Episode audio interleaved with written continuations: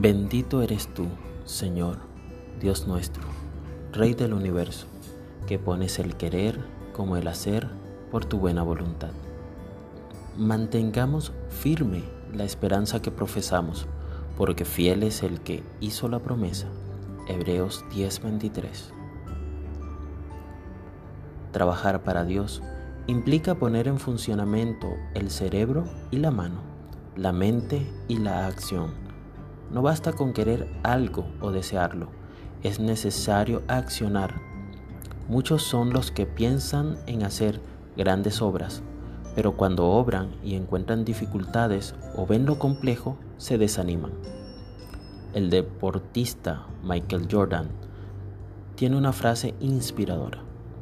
Algunas personas quieren que algo ocurra, otras sueñan con que pasará y otras hacen que suceda. Hacer que suceda es lo importante y para ello es necesario unir la mente y la acción. Hoy es el primer día de esta semana. Seguro en tu mente hay proyectos y sueños. Es por eso que debes pedirle al Señor que te llene de la energía y el ánimo suficiente para cumplirlos. Cuando el Señor venga a buscarnos, habrá un gran grupo que quisieron que ocurriera y soñaron con verlo venir. Pero solo un remanente hizo que sucediera y permaneció firme en la fe y la obra y la palabra de Dios.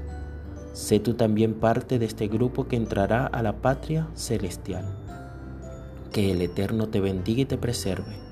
Que el Eterno ilumine su rostro hacia ti y te otorgue gracia que el Eterno eleve su rostro hacia ti y ponga paz en ti.